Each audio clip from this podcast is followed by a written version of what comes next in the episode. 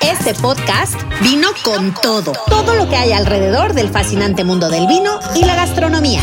Viñedos y bodegas, maridajes, arte, restaurantes y cocina, historias y reflexiones. Escúchanos todos los miércoles para crear juntos una experiencia extraordinaria.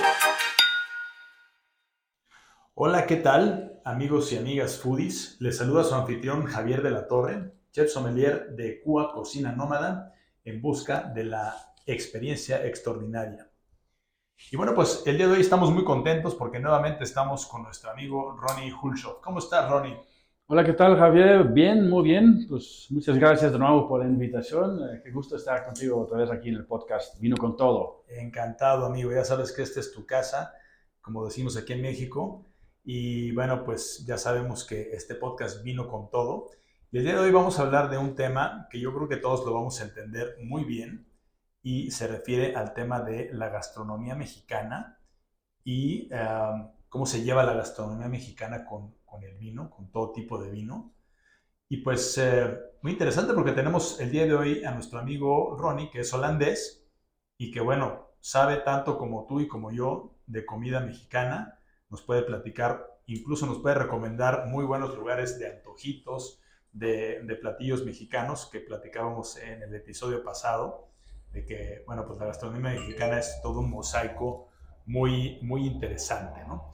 Entonces, eh, Ronnie, platícanos un poquito, vamos a, vamos a entrar en el tema de, de, los platillos que son muy ricos, pero además que son pues complejos para, para maridar, para combinar con el vino, ¿no? Sí, no, no, a veces no es fácil, ¿no? sobre todo por el tema de picante que nos encanta aquí en México, ¿no? pero sí, la diversidad aquí es espectacular. Como mencioné en la, la primera capítulo, primera sesión que hicimos de, Vino con Todo, ¿no? que yo me enamoré eh, llegando a México, de la gastronomía mexicana, eh, tanta diversidad, tantos platillos. Entonces era muy divertido jugar también con el tema de los vinos ahí, ¿no? Entonces, eh, todos estos platillos como, como el mole, como el cochinita pibil, carnitas, el, la barbacoa, las traiuras oaxaqueñas, ¿no? Me fascina. El chile en nogada. El chile en nogada, obviamente, ¿no? pero ¿con qué lo maridas? ¿no? no, es, eh, más para mí era platillos muy eh, pues nuevos, no lo conocía. No, no pues son platillos exóticos, son platillos muy complejos. ¿no? Me imagino para pues, lo que tú estabas acostumbrado en, tu infancia, en tu juventud, cuando probaste un, un mole, un, chile en nogada, pues fue todo, fue todo un platillo exótico, ¿no? Exótico y súper complejo, sí. súper complejo y no, no es fácil de, de maridar. Mira, vamos, vamos eh, empezamos por, el mole, por ejemplo. Antes de que empecemos, Ronnie, déjame poner en contexto a nuestros amigos foodies. Eh, pues estamos ya a, finales, eh, bueno, estamos a, principios de agosto, eh, ya estamos en el verano, ya bajó un poquito el calor, ya vienen, ya vienen las lluvias, pero además viene una fecha muy importante para, para México, para todos los mexicanos y la gente, los mexicanos que viven fuera, fuera de nuestro país, pues que son las fiestas patrias. Sí, septiembre, el mes patrio. Cuando yo todavía trabajaba en el restaurante, era un mes muy fuerte, ¿no? Con todos los platillos típicos mexicanos y toda la carta de los selección especial del mes, todo vino mexicano. Sí, vino mexicano, platillos mexicanos, etcétera. Y bueno, pues vamos, como, como les dijimos ahorita en un inicio, vamos a platicar con Ronnie de, de platillos mexicanos. Cuéntanos, Ronnie, ¿qué, ¿qué, platillos te llaman la atención o qué has probado y qué ha sido para ti todo un, pues toda una experiencia para meterle tu creatividad en cómo combinar ese platillo con, con, cierto vino. Bueno, pues eh, apenas llegando a México, obviamente en, los tianguis eh, he probado todos los tipos de tacos, ¿no? Desde michotes, a carnitas, eh, barbacoa, de, todo. Y obviamente luego, luego aterrizando también con qué, con qué lo voy a combinar, ¿no? Obviamente en el tianguis no tienes una carta de vinos a la mano, ¿estamos de acuerdo? ahí lo que tienes a la mano son los boings y los jugos y a veces eh, una chela por ahí también, que también es bueno, ¿eh? La México, la chela para, para maridar también. Pero sí, por ejemplo, el barbacoa, que a mí me fascina. No, siempre paso por los de Santiago cuando voy a Querétaro. Uy, ya se me hizo agua eh, ¿qué, ¿qué, tienes en la barbacoa? Pues tienes uh, un guisado ¿no? con, con grasa, sí. un estofado en sus propias grasas, mucha textura suave y eh, notas un poco como ahumados y terrosos, siento este tema de la, barbacoa. Y pues la salsa, que también es muy importante, ¿no? Eh, la salsa es, muchas veces predominante en, en tema de con qué va a maridarlo. Sí, claro. En, en tema de platillo. Entonces, salsa para barbacoa, la clásica salsa es... La salsa borracha o... Salsa borracha o la del chile pasilla. Chile pasilla. Chile pasilla, que no pica, eso es lo bueno, que no, no pica mucho. Entonces, pero esta salsa sí, eh, a mí me fascina con un carmener.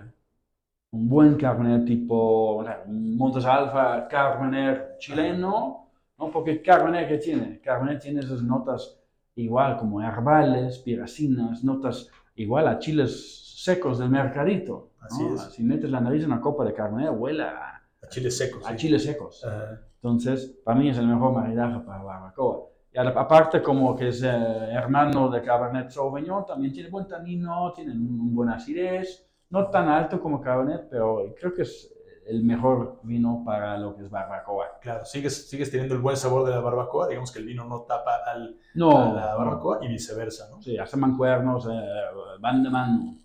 Sí, sí, sí. Delicioso. Muy bien, pues barbacoa es, es, un, es un ejemplo buenísimo de la, de la comida mexicana. Eh, bueno, ¿qué me platicas del mole, Ronnie? O sea, el mole es un, eh, es un bueno, hay, hay N tipos de mole, hay muchos, eh, muchos, además cada chef o cada cocinero o cocinera lo prepara diferente. Pero bueno, vamos, ¿cómo, ¿cómo resuelves tú un acertijo cuando te ponen un mole para comer? ¿Qué vino le pones? Eh, yo eh, voy directamente a los espumosos. Porque mole es difícil. Mole eh, a veces es picante o a veces es dulce. Luego tienes un chingo de texturas. ¿no? A veces un mole hace toda una película en el paladar Sí. que impide que ahí se impregna algún sabor de algún vino. Si tú tomas una- un bocado con mole, se hace esta película en la boca, no hay mucho vino tinto que aguanta eso. Ajá. No logra impregnar a tu paladar, hacer una combinación adecuada ahí. Entonces lo que yo prefiero ahí es ir a lo táctil y es burbuja. La burbuja como que se mezcla, disuelve esa, esa pastita. que disuelve trae. y te limpia el paladar. ¿no? Ahí hablamos más bien de un maridaje físico o táctil, como yo lo llamo. No tiene nada que ver con armonía, con rencha o de contrastes ni nada, no. Pero si tú tomas un trago de, de- de mole y luego un sorbo de un champán o de un cava, eh, ¿qué pasa en boca? Son vinos que tienen buena acidez, te empiezas a salivar luego, luego, y esta espuma que se hincha en boca te limpia el paladar. Y es una sensación muy rico. Claro. Obviamente ahí lo puedes lograr con un, un espumoso no tan caro, porque con un champán ya de 1.700 pesos también es Sí, hay que- innecesario, ¿no? Es innecesario, exactamente. Y fíjate, eh, esa, es, esa es una combinación muy interesante, amigos y amigas foodies. Bueno, yo ya lo he probado, el, el- el mole con, con un espumoso. Y justamente el día de hoy, eh, Ronnie trajo ah, para que probáramos un vino espumoso. Platícanos, Ronnie, este vino espumoso que trajiste, que no tenemos aquí el mole, pero vamos a imaginarnos, pero vamos a recomendarles a nuestros amigos que nos están escuchando cómo es que podemos hacer esa combinación tan, pues tan... ah, tan certera, tan, tan atinada para poder de- sacar los sabores a un vino que a un, perdón, un mole que es tan complejo. Sí, pues aquí tengo un cava. Cava ya sabemos como la competencia, aunque ya no es competencia, ¿no? es como un estilo un poco diferente, ¿no? Ajá. sobre todo porque viene de otro terroir. Cava es como el vino espumoso de España, ¿no? Sí. multiregional, aunque 95% de todos los cavas vienen de lo que es Penedès, ahí en, en la zona de Cataluña, y aquí no es diferente, ¿no? Es una línea que se llama Mistinguet. Eh, Mistinguet es nada más el nombre de la línea, eh, fue un, un- un- un tributo a una chica eh, que su nombre artístico era Mistinguet, su nombre oficial creo que era Jean Bourgeois. Ajá. Jean Bourgeois era una francesa del siglo pasado, años 30, Moulin Rouge, bailarina, actriz, y se volvió un, un, ícono femenino para esta época, ¿no? como, como spokeswoman de- del feminismo de las primeras tres décadas del siglo pasado. Era un tributo a ella, pero la bodega se llama Val Formosa, a nombre de, de Valle de Formosa, a 40 minutos afuera de Barcelona. Es un pequeño valle con 500 productores de uvas que trabajan totalmente de forma orgánica y eh, la bodega Val Formosa compra las uvas de estos 500 productores pequeños les da buen precio y que pues eh, elaboran esta marca, lo que se llama Mistinget, que tienen como unos 12 meses de crianza sobre las lías, segunda fermentación en la botella, igual como lo que es champán o Francia Similar, sí. Eso es por ley, ¿no? siempre hay que darle segunda fermentación en la botella para obtener una burbuja más fina, mejor calidad, más persistente. Y lo que tenemos aquí es, es rosado, entonces aquí antes de la segunda fermentación eh, en la botella, ¿no? antes de la, del ensamblaje, se hace un corto contacto con el ollejo. Una maceración. El- Una maceración con el ollejo de la uva, en este caso es de, de Garnacha y Trepat. Trepat es una uva típica nativa de Cataluña. Y después se mezcla y se hace la segunda fermentación en la botella, 12 meses sobre las lías. Las lías nos dan notas igual un poco a, a pollería, panadería. Eh, ya, pues mientras lo voy a abrir Sí, si quieres. Mientras velo abriendo, Ronnie. Sí. Y bueno, yo quiero aprovechar, amigos, para que, pues, eh, ahorita con lo que nos acaba de platicar Ronnie, pues, cuántas cosas eh, se derivan de, de- de una botella, ¿no? Eh, nos platicó la historia de, de dónde sale el nombre de la, de la botella de esta bailarina, que nos transportó a los años 20, 30 del siglo pasado. Eh, Ronnie también ha estado eh, eh, físicamente en este, en este lugar, en este viñedo, y pues nos platicó un poco del proceso, de qué es la cava, cómo es que se hace la cava, que es un proceso similar al champán. Si ustedes escucharon ahorita este sonidito, pues fue cuando Ronnie quitó el, el tapón de la botella y ahorita El estamos... suspiro. El Lo hice a propósito un poco más cerca del micrófono para que escuchen el sonido más bonito del mundo. Exactamente, el- y ahí está el otro sonido, que estamos sirviendo las, las burbujas.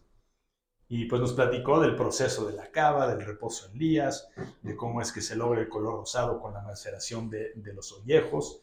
En fin, bueno, creo que poco a poco vamos aprendiendo y ahorita estamos haciendo ya ¿Qué contacto. tal la burbuja? eh? Muy fina, muy, sí, sigue saliendo, muy Así persistente. burbuja fina, persistente. Padrísimo este, este, este cava. Ujú. Además no es caro, es... No, hoy en día el champán ya está a un nivel de precio como de 1500 para arriba casi. Sí. Entonces, ahorita hay un hueco entre, entre champán y los prosecos un poco más baratos. Sí. ¿no? Aquí estamos hablando de, de 450 pesos en la europea. Mm, Fíjese que Tienes un cava Muy bien buena hecho, opción. muy buena opción, pero no tan caro. Claro, con, con una- un, un precio no tan gravoso, eh, que siempre las burbujas es importante, pues para toda ocasión, pero sí eh, la cava, que es eh, un proceso similar al, al método tradicional del champán, pero que como bien dijo Ronnie, pues no, no es tan... eh, si no queremos invertirle tanto, pues podemos tener acceso a este, a este tipo de vino. Está delicioso y pues esto, por ejemplo, con el mole queda muy bien, queda fenomenal. Nos faltó traer el mole, Ronnie. Sí, la última vez que probé un mole, Javier, fue en, en, en Grana, un restaurante en el centro histórico de Jorge Díez, un amigo chef, eh, que se me hizo muy bueno y era un mole espectacular. A ver si, si un día vamos Claro, y grabamos otro podcast ahí. sería con interesantísimo. Claro, sería interesante. Es más, y a- llevamos una botella de espumoso y probamos el mole con él. Y claro, eso sería buenísimo. Vamos a, vamos a agendarlo y sobre todo para que nuestros amigos eh, pues no nada más eh, escuchen lo que, lo que estamos platicando, sino que invitarlos a que acudan a ese restaurante, que hagan eh, eh, el maridaje y que bueno, puedan experimentar esto que les estamos platicando. ¿no? Sí, sí, espectacular. Mole, oye, pues bueno, el mole ya, ya platicamos de lo que se trata y ahora vamos a, vamos a, a brincar a un platillo emblemático aquí en México que no, no creo que se haga en ninguna otra parte del mundo, que es No, el chile en, en nogada. sí. El chile en nogada, pues eh, cuando lo vemos, cuando lo escuchamos, ya empezamos a pensar en las fiestas patrias de México, el grito de la independencia, ese- esa fecha tan especial que, bueno, todos los, los mexicanos y más allá de nuestras fronteras, a los mexicanos que, que- que no viven en, en nuestro querido país, pues los, los celebran como si estuvieran aquí en México. Y pues eh, pensemos en este platillo que es tan complejo. Ahora Ronnie nos nos va a platicar de, de su experiencia, que también él, eh, como buen mexicano que ya es, mexicano holandés, pues ha probado mucho, mucho de chile en nogada. Cuéntanos, Ronnie, ¿qué nos puedes platicar de este platillo tan complejo, tan delicioso? Y obviamente, bueno, pues con qué lo vamos a combinar. Pues primero que nada que, que es complejo, me, me- me- encanta. Solo el platillo ya sigues encontrando diferentes texturas, dulzores, picantes, a veces sí o no, depende del chile que te toca. Es de suerte. Hay, ¿no? hay- hay versiones diferentes, ¿no? Eh, uno de famoso capeado, no capeado, el relleno con, ¿cómo se llama? los pedacitos de, fruta que ponen adentro también. Ah, le ponen acitrón. Ah, acitrónico, de, eh, durazno. Eh, sí, pasas. Pasas, carne de diferentes tipos. Es, es, todo un tutti frutti de texturas y sabores y luego el crunchy de la granada. Es muy, es muy, divertido, solo el platillo, ¿no? Ah, y, eh, pero sí, híjole, para maridar eso con un vino, hacer algo de, mucha mancuerna no es tan fácil. Yo creo que en general se inclina más a vinos blancos y rosados, ¿no? Eh, de preferencia un poco complejo, no un rosado muy ligerito, un rosado con un poco más de punch, tipo eh, no sé si ubicas a Inate, una bodega de Somontano. Inate también Sí, como no hay de España, ¿no? Ah, sí, de España. Hacen un, un, rosado que es un poco atípico, es, más intenso, es un 100% cabernet que tiene muy buena acidez y hace casi un poco de taninos también. Como con un color un poquito más subido, ¿no? Y es un poco más subido el color, ¿no? O L'Uriel, la de Guadalupe, ¿no? Ese tipo de rosados que tienen un poco más de estructura, un poco más de punch, puede ser muy buena opción. Un, un Chardonnay con barrica ¿no? Eh, o a la vez, si lo que mencioné, el tema táctil, físico, ahí podemos buscar eh, vinos con muy buena acidez, eh, espumosos o tranquilos. Me, desvío otra vez un poco, se me, se me acuerda un momento que mi esposa estaba haciendo un... Perdón, regreso tantito al mole. Sí, sí lo que me llama mucho la atención, mi, esposo hizo un mole delicioso de mercadito y yo tenía una copa del día anterior de un, Riesling, un vino blanco tranquilo, sin bobo, un Riesling de Oregon, ya viejo, 2008. Y bueno, pues es lo que tenía la mano. Entonces tampoco me voy a estresar. Eso lo, pensando que el mole iba a dar la madre al Riesling. sí. Y bueno, lo pruebo uno al lado del otro y se quedó parado el Riesling. Wow. ¿Se aguantó el mole? O sea, aguantó el mole. ¿Por qué? ¿Qué tiene el Riesling? Acidez muy marcado. Es de las uvas más ácidas casi del mundo. Clima frío. Clima frío. Típico de Alemania. Sí, y se quedó parado. Me llama mucho la atención. es una afirmación que en términos de maridaje, la acidez es la columna vertebral, no solo para la potencia de un vino, pero también en maridaje. Hace las cosas mucho más versátiles. Y bueno, en Chile Nogada también yo no dudo que un buen Riesling también queda parado con Chile Nogada. Y hay un Riesling viejo, también complejo, con notas terciarias, hasta eh, jengibre y notas terrosos. Puede ser súper interesante. Pero creo que lo más a lo seguro es un espumoso. Espumoso para que no haya tema con, porque además la salsa, la, nogada, que bueno, trae, trae nuez, trae crema, trae...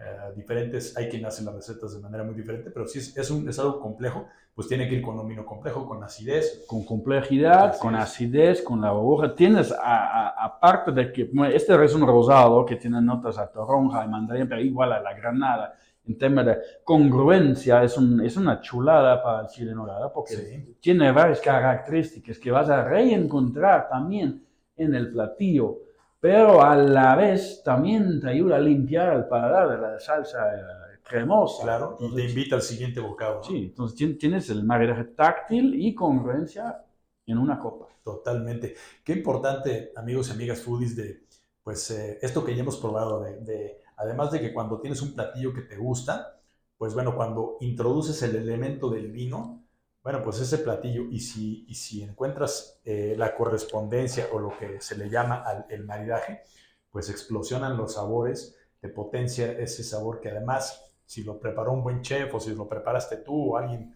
que te lo haya preparado, que, haya sido una preparación pues muy, muy sabrosa, muy rica, pues lo, puedes, lo puedes eh, levantar, ¿no? Claro. Y esto nos lleva a, un evento muy importante, del cual eh, Ronnie nos va a platicar en este momento, eh, ya con motivo de, de, la temporada de los chiles en nogada. Ah, sí, va a estar padrísimo este evento. ¿eh? Excelente. Tenemos, ahorita nos va a platicar Ronnie, un evento que se llama Cena del Emperador Así es, es un amigo mío, se llama Juan Carlos, que tiene una plataforma que se llama 21 Chefs. 21 Chefs. 21 Chefs, así lo pueden buscar eh, en, en internet también, eh, en la página con números 21chefs.com. Y hay, hay varios eventos sobre la marcha del año que lo organiza, y en general son eventos grandes abierto al público, pueden encontrar sus boletos ahí también. Pero va a estar en el Hacienda de los Morales, un lugar clásico, ahí, muy bonito, mexicano clásico, una hacienda, con chiles en nogada en cuatro diferentes versiones. Todavía no sé cuáles van a ser chefs, pero van a haber cuatro diferentes chefs haciendo su versión de chile en nogada. Qué delicia. Imagínense amigos y amigas foodies probar, si de por sí eh, estamos en esa época, pues en la búsqueda del mejor chile en nogada, pues aquí ya nos está dando Ronnie las coordenadas, las, indicaciones de dónde va a ser pues el evento de los chiles en nogada. Cuatro recetas diferentes. Sí, y el 24 de agosto, no sé si lo mencioné, el 24 es un jueves, jueves, 24 un jueves en la noche en Haciendo los Morales. Eh, Ahí lo vamos a anunciar en, nuestras redes del podcast de Cuba Cocina Nómada, de, de Ronnie Holshoff. Vamos a anunciar ese evento. Estén al pendientes, ya, ya falta poquito en este mes, en agosto. Y bueno, pues, eh, ¿qué, nos puedes platicar? ¿Qué, podemos esperar de ese, de ese evento, Ronnie? Ah, eh, pues eh, obviamente maridajes espectaculares, ¿no? yo voy a dar la charla de los maridajes, de los vinos ahí. Entonces, me voy a tocar, aparte de disfrutar, también a chambear un poco ahí. Pero aparte también, antes de la cena va a llegar una persona especialista en la historia mexicana de este platillo que va a dar una conferencia como de 20 minutos más o menos eh, de, la historia del platillo de chile en nogada, ¿no? Y los chefs obviamente van a hacer, eh, tener su rato también para hablar de, su concepto, de su chile en nogada, ¿no? Es, genial. La vez pasada que lo hicimos eh, eran como, creo que eran unos 250 personas, algo así. Wow. Entonces es, un evento, vale mucho la pena, vale mucho la pena, sí. Totalmente, pues no, no dejen de estar al pendiente amigos, eh, yo creo que es un evento que hay que estar ahí eh, por muchas razones.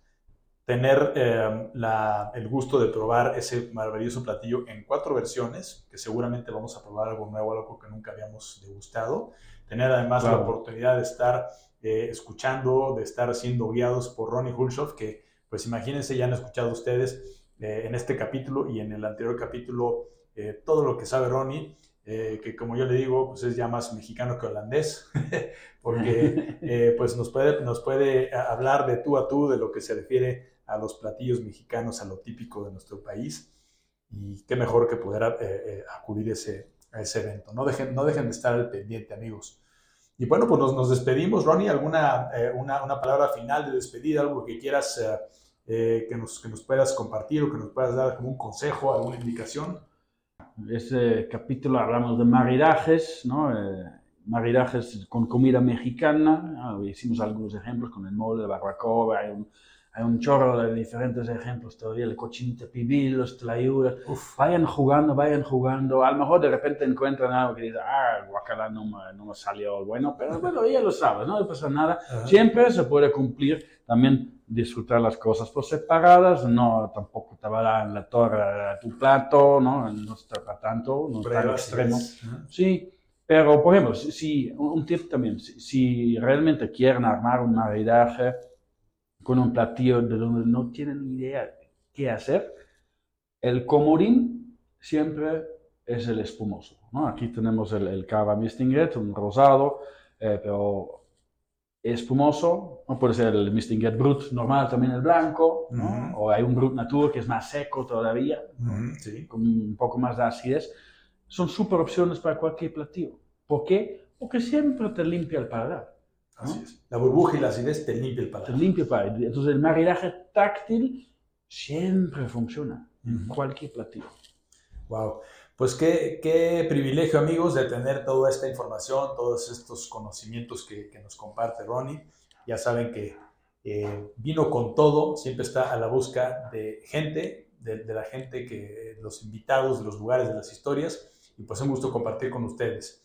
Estaremos eh, eh, en contacto con nuevas sorpresas, con nuevos capítulos, y recuerden que este podcast vino con todo. Nos vemos Ronnie y hasta la próxima.